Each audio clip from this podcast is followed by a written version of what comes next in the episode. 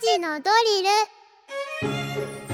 ル時刻は3時を回りましたさあここから番組を聞き始めたリスナーの皆さんこんにちは SBS ラジオ「午後ぼらけ」パーソナリティ山田モンドですさてここからは深く知るともっと面白い静岡トピックスを紐解いていく勉強のお時間3時のドリルのコーナーです毎日午後3時に一緒に学んでいきましょう毎週水曜日の先生はこの方静岡新聞教育文化部長橋爪充さんよろしくお願いしますはい、よろしくお願いします。橋爪さん今日北海道の話をしてるんですけども北海道、橋爪さんと北海道なぜ、あ、そこに地図書いて地あり図書まいすてあるでしょね。今後ろにね、北海道これね。北海道出身の子が書いたと思えない地図です けどもすいません行ったことあります、あー、えー、ありますね。小中学生の頃うに、ん、マイナス、はいえーっと、多分ね、22泊23日とかいうキャンプにですねえ。毎毎年行ってましたね。そのボーイスカウトみたいなうん、ちょっとね、えーっと。なんなんだったんだろうなあれ、あのー児童教育団体みたいなところが主催して北海道でキャンプするんで北すか海道のあの門別の下の方だったと思うんですけど、ええー、とそうですね22泊23日静岡からフェリー、うん東京行って、うんえーフェリーで2泊3日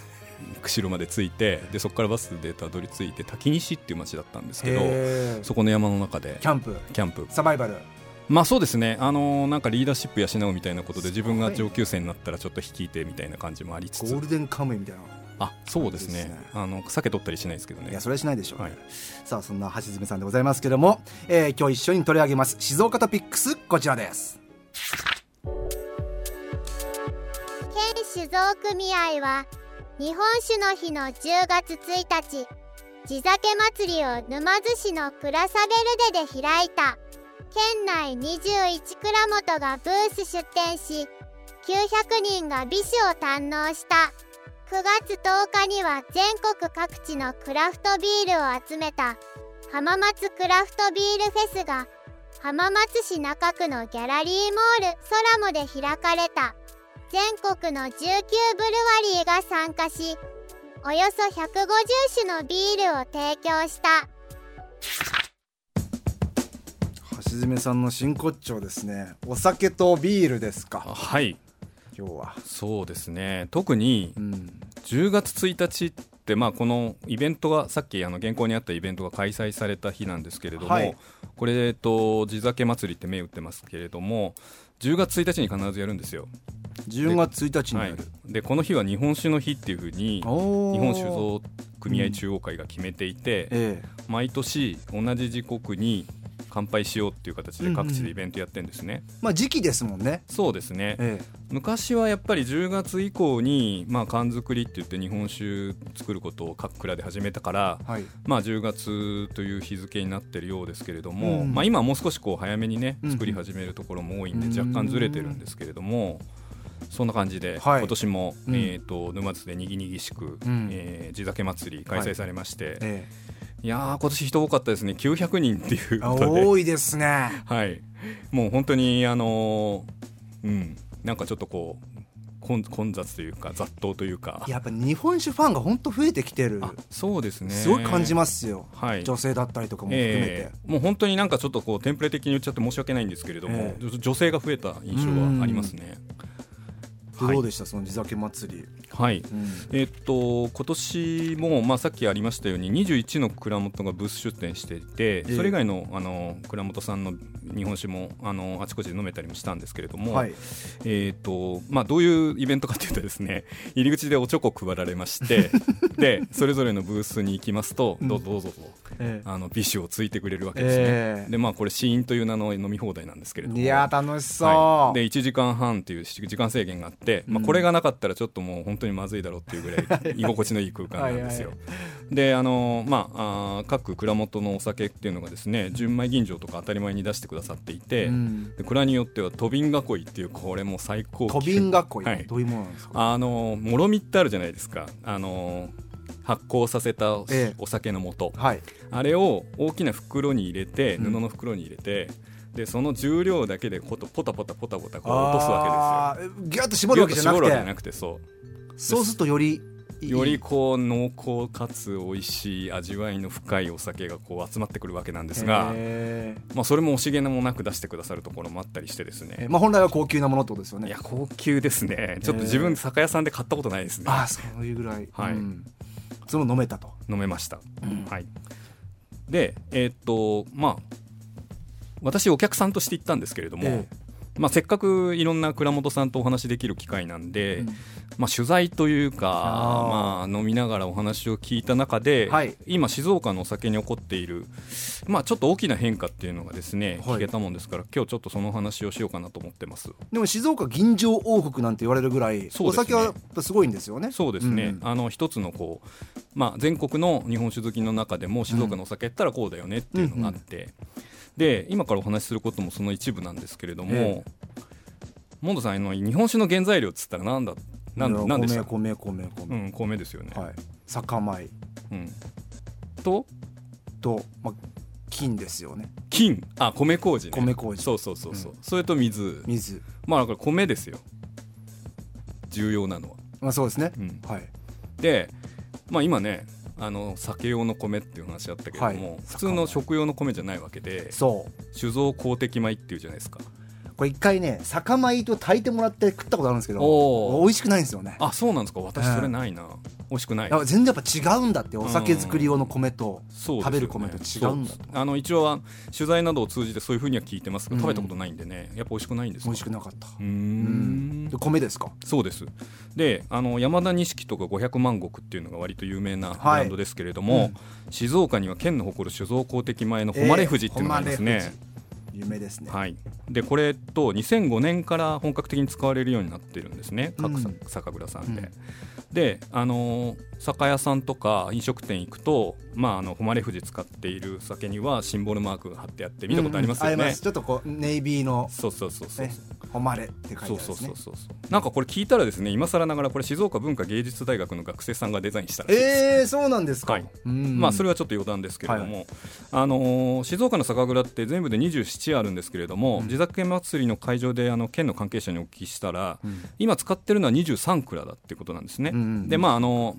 使ってないところもあるんですがこれはあのコロナの関係ではい製造量が減ってるっていうところがあって一時やめてるっていうようなところが多くてええまあおおむねほぼほぼ全ての蔵元さんがこのフレ誉れ富士を使ってるとはいはいいうことのようです。はいはい、であの特徴というのはですねあの非常に食中酒として料理の味を引き立てる、うんまあ、あのそういうことが言われてまして、うんまあ、お米としてのうまみとかまろやかさとかあとはですねこれあの現場で聞いたんですけど各蔵に杜氏さんっていう酒造りの責任者の方がいらっしゃるじゃないですか、はいでその方があの自分の技術使ってこういう酒作りたいんだっていう時に、えそういう味をこう具現化しやすいえうんバラエティに富んだ味わいを引き出しやすいっていうのも特徴の一つなんですってこれでもね一つ思うのは、はいみんな同じ米を使うじゃないですか、はいはいはいそれでねこの味を変えていくっていうね、はいはいはいどうやってやってるのか思いますどけどうねやってやってんででしょうねうんそれはあのちょっとこの場で説明するにいやはなかなそうでかすねそうですよ深ねすぎるテーマかなっていう気もしますしええ私ももっと取材がねそこは必要だと思うんですけどもでその誉富士なんですけどもはいはいはいまあ2005年から本格的に使われてると申し上げましたけれうどん約20年の歴史があるわけです。えええーっとこの誉富士がですね新章に突入するとほういうことを聞きました。なぜですか新章新しい酒造公的米が使われるようになるっていうのがえ誉富士に変わるはい、えー静岡の酒米ができるってことですかそうです後継ブランドというか後継品種へえ令和誉富士っていう で本年度からね、はい本格的に作付けされてるんですけれども、えこれはどう違うかっていうと誉富士とどう違うかというと、うんまあ、ほぼその醸造適性とかそれからまあ形状とかあの使い勝手とかそういったものは変わらないんだとえはいで違うのは収量が多く取れるっていうんですよあよりよりたくさんたく取れるさん取れる単位面積あたり、うんで県の資料を見たらですね12%程度多いっていう書いおてあるだから1割ぐらいですねね同じ面積においてたくさん取れるっていう米らしいんですよはいでどうやって作ったのって話聞いたら、うん愛知県に夢銀河っていうお米があるんですってうんでそれと誉富士の兄弟系統っていうのを掛け合わせて作ったのが令和富士令和誉富う士んというふうになってますたくさんできるというたくことさはんできる多少安くえー、とどうですかね農家さんの収入が増えるっていうこれはこれで非常に大事なことあーなるがほどそうですねそれで実現するということになると思います。えーはい楽しみですね、はいでねえー、とこの地酒祭り10月1日での時にもこの新しい酒米の令和酒令和誉富士を使ったお酒っていうのが、えー、と出せてるところが3つあ三つもう出してるところあるんですかってまあ、そう本格的にって言ったのはその前の年に作ったりしているところもあったようで、実際それで醸造した酒をですね出してるところあったんですけれども、はい私がですねあのーのろのろしてるうちにあっという間になくなってしまいまいして。やーファンはやっぱ飲みたいんですね、はい早くで、あのーまあ、一応、あのー耳で聞いた情報からすると,し、えー、と清水の、えー、小雪さんと、うんそれから静岡の萩錦さんにもあったということですが、うん私が飲んだのは島田市の大村屋酒造場さんのはい若竹純米大吟醸レトロラベルってやつなんですね。うんでいや味どうだったか知りたくない聞できすたいです聞きたいですすでにね酔っ払ってて 何なんすかそれうまく言葉で再現できないいやいおやいや全然覚えてないでしょ美味しかった美味ししかったいやいや嘘だ嘘だ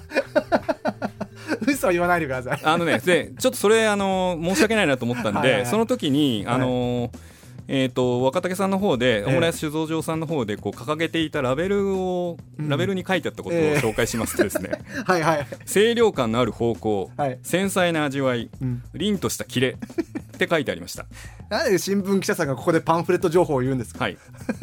そんな感じでした。了解です、 はい、楽しみですねでも楽しみですこの後また我々も飲めるそうですことがねはいあるでしょうねあのーうん酒造りってやっぱり本格的には10月からってことになるんで、えええええまあ、今後、えーどんどん今年から来年にかけて誉富士で作っていた倉本さんが、うん令和富士に切り替わっていくっていうことが、うんうんあのあり得ると思うので、うんまあ、例えばその誉富士で作ったものを今のうちに買っといてそうですね同じ銘柄の令和富士で作ったものと飲み比べるとかですね面白そもう酒飲みとしてはそういうことばっかり考えてるんですけうど楽しみですねできるかなというふうに思ってます。それが新しい賞にはい移り変わっているという静岡の日本酒、そしてちらっとビールの話も出てましたけどもあそうですね少ちだらけっとにしときましょうか、んえーっとですね9月10日に浜松市の駅前のソラモでですね、ええクラフトビールのフェスティバルやっていて、うんもう大変な賑わいでしたね、うんこれもうあの竹下通り並みだなと私は思 いましもうそれぐらいた例えが古いですいやいやいやいや人がたくさんいて、はいでねあのここで感じたのは自分なりにこうあこう今のトレンドこうだなって思ったのは、え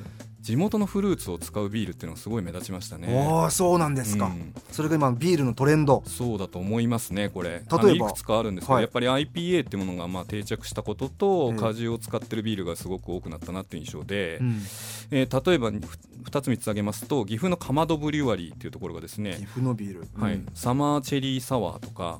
真夏の果実トロピックヘイズこれはマンゴー果汁を使ってるんですけど、えええー、とそれから富山のブリューミンっていう醸造所はベリーマーケットっていうビールがですねこれラズベリーとか使ってるんですねでしかもこれベルジャン工房でここも醸してるっていう非常に美味しいビールでしたねいこれやなんかもうビールの枠超えてきてますねそうですね新しいなんかこうカクテルというかなんか飲み物になってますねそうですねでもう一つ横浜ビールではダブルラッシュゆず IPA って言ってこれゆずうんモンドさんゆず使ってるビールとか一回飲んだことないですかありますへね静岡醸造でも作ってらっしゃ作るってますよねこれ一つのねトレンドじゃないかと思ってるんですけどえでやっぱりこれがだんだんだんだん定番になってるってことは、うんビールって普通こう今までだと苦味とか、うんそういったものがこう強調されがちなのが、え甘みっていうものをですえね、うん飲みやすさっていうことを言い換えていいのか分かりませんけれども、ええ基軸にしたビールっていうのが市民権へつつあるなっていうのがすごく印象として残りました。フルーティーさはいとか、はい、あとはなんかこうチューハイとか飲んでた人たちもあかもしれこまっせんねち行く可能性ありますねそうですね味わいがねよりまた複雑だったりしますんで、ええあのそういうまたこれもちょっとテンプレ的で申し訳ないんですけれど、はい女性に受けそうな味っていうところうんもうんうんうん追求した結果がこんな感じなのかなっていうふうに思ってますと。でこのビールに関しては、はい静岡市でまたイベントがありますねあそうですねこれ10月はすごい大変なことになってますね、はい、えーっと第6回静岡地ビール祭えー地ビール祭りうんか、うんえーっとこれが10月14日の、うんえーっと14日15日、うんえーこちらエスパルスドリームプラザで17の醸造所が集まるよというふはういにアナウンスされていて、えーっとあごめんなさい静岡地ビールフェスジビールフェスですねが14はい15ですねはいでそれから、えーその2週間後はい2829日、うんえー、常盤公園で静岡クラフトビールウイスキーフェア2023、うんこれはまた19かな20 20箇所全国から醸造所が集まります。これは行かれますはじめさん、えーっとどうそうですねどちらも顔出したいなと思ってますあの、えーっと静岡のビール会社のビールにも興味があるんですが、えええー県外から来るビールメーカーで気になるところがそれぞれありますのでちじょゃっあちょっとそとれだけは飲みたいなとあのーまず酔っ払う前に取材を、そうですねまあ、はい取材というかこれは完全にお客さんとして行きたいもんですけれどもね、えはい、結果的に取材になるかもしれま せんはいえでしたらちゃんと味をメモっておいていただあけたそうらですね嬉しいなと思います、はそれだけは忘れないよう我々に、がお願いしますはい、出かけていきたいなと思 いますということでなんかねお話ししたら飲みたくなっちゃいましたはじめさん今日もありがとうございました、はいありがとうございましたえー水曜日の先生は静岡新聞教育文化部長橋爪充さんでしたさあこのコーナー3時のドリルですけども聞き直すことができます Spotify をはじめとした各配信サービスのポッドキャストに今回の内容を含めて今までのアーカイブ上がっておりますからチェックしてみてください以上、えー復習に使ってみてください今日の勉強はこれでおしまい